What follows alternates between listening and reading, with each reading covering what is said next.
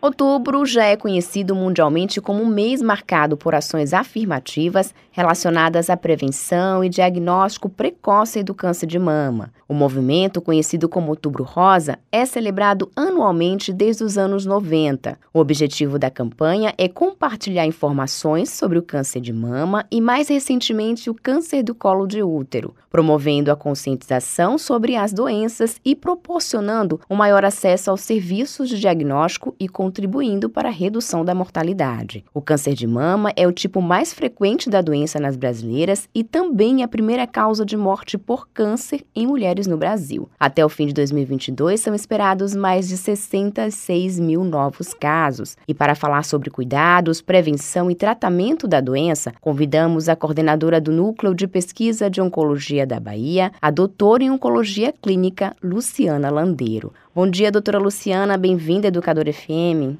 Bom dia, bom dia a todos que nos ouvem. É um prazer estar aqui com vocês e conversar sobre esse tema que é tão importante para a nossa população, que é o Outubro Rosa. É, doutor, em 2021, o câncer de mama foi a terceira maior causa de morte de mulheres aqui na Bahia. E até setembro deste ano, 686 baianas foram a óbito por causa da doença. A incidência e a mortalidade desse tipo de câncer tende a crescer progressivamente, doutora? Então, a gente tem observado nos últimos anos um aumento crescente na incidência, né, que é o número de casos novos de câncer de mama. Isso não só no Brasil, né, em outros países também a gente tem observado essa tendência. E a gente entende que isso está muito associado ao, ao estilo de vida, né, com exposição a maior fatores de riscos para câncer de mama. Em relação à mortalidade, em alguns países a gente eh, vem observando que a, a curva ela tem se mantido estável ou até decrescente, né? então uma redução na mortalidade por câncer de mama, mas no Brasil a gente ainda não alcançou esses, esses números, então a gente ainda precisa de melhorias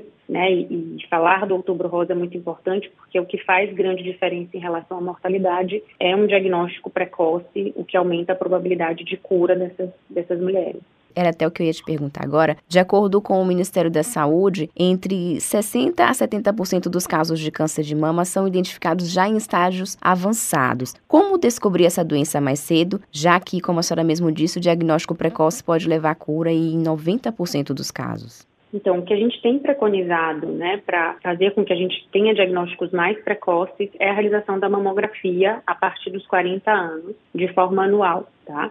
O Ministério da Saúde tem uma orientação um pouco divergente das sociedades né, brasileira de mastologia, de, de radiologia, que seria a realização de mamografia a partir dos 50 anos de forma bianual. Mas apesar dessa divergência, a gente sempre está orientando as mulheres que de fato procurem é, uma avaliação médica de forma regular, que faça seus exames, que inclua a mamografia nos seus exames anuais, né, na sua rotina, para que a gente possa é, aumentar o número de mulheres sendo diagnosticadas em fases mais precoces da doença. E a senhora falou aí na questão da idade, é verdade que as mulheres mais velhas têm maior chance de desenvolver o câncer de mama? Sim, essa, essa é uma, uma, afirmação verdadeira. A gente sabe que a incidência, né, o pico de, de, diagnóstico de câncer de mama é a partir dos 55 anos. Então, uma mulher mais velha ela tem uma chance maior de ter câncer de mama. O fator idade é um fator de risco né, para desenvolvimento de câncer de mama. Então, sim, o envelhecimento acaba sendo um fator de risco e uma maior chance de desenvolver câncer de mama. Eu converso com a doutora Luciana Landeiro, oncologista clínica, coordenadora do Núcleo de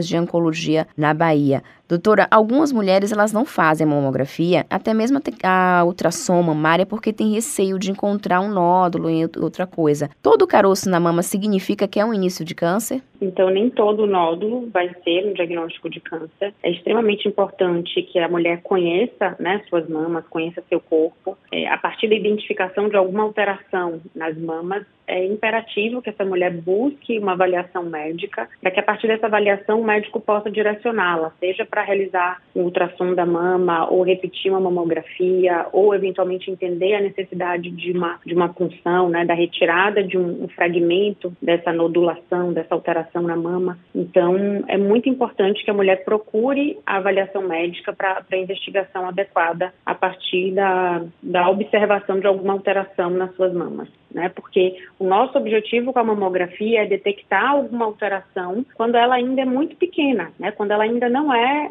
uma alteração visível pela mulher ou palpável, né? Pela própria pela própria mulher. fazendo com que a nossa chance de cura seja o mais alta possível.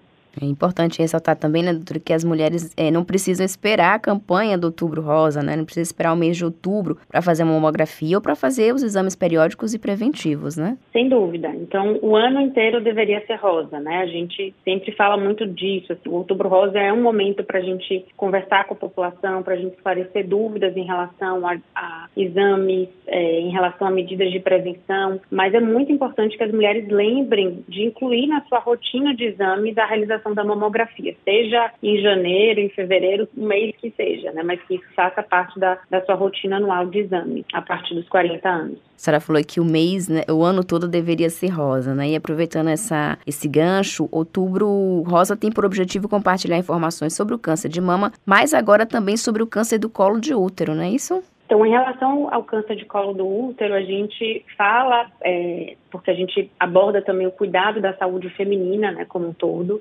mas há uma campanha forte da, do Grupo Brasileiro de Tumores Ginecológicos, né, o Grupo EVA, em relação ao Setembro em Flor, que é justamente abordando durante todo o mês de setembro como um mês de conscientização em relação aos tumores ginecológicos. Então a gente emenda o, o Setembro em Flor com o Outubro Rosa e a gente segue falando sobre é, esses tumores que acometem a população feminina. Doutora, para finalizar, além dos exames periódicos, o que mais uma mulher pode fazer para se proteger, não apenas do câncer de mama ou do colo de útero, mas de todos os tipos é, de doenças? Eu acho que deixar a mensagem de que a prevenção primária, né, que é tudo que a gente faz no sentido de reduzir o risco de desenvolver a doença, é muito importante. A gente fala muito de atividade física e de uma alimentação saudável, rica em frutas, verduras, fibras, como medidas de, de saúde né, geral, saúde cardiovascular. E a gente tem claro também na literatura que essas medidas impactam na redução de risco de desenvolver determinados tipos de câncer, como como câncer de mama, como câncer de intestino. Então é muito importante que a gente sempre traga e esclareça para a população os benefícios em relação à realização regular de uma atividade física, né? E a gente fala no mínimo 150 minutos por semana, seja ela qual for a atividade física que te traga prazer e uma alimentação saudável. Eu conversei com a doutora Luciana Landeiro, ela é oncologista clínica, coordenadora do Núcleo de Pesquisa de Oncologia da Bahia. Doutora, muito obrigada pela sua participação e gostaria de deixar uma mensagem para todas as mulheres que nos ouvem nesse momento. Eu que agradeço o convite e a oportunidade de falar sobre o Outubro Rosa ainda no início, né? Então a gente vai ter ao longo de todo o mês diversos momentos, né, oportunidades para falar um pouco mais sobre essa temática. Então é trazer mesmo a, esse alerta para todas as mulheres que nos ouvem,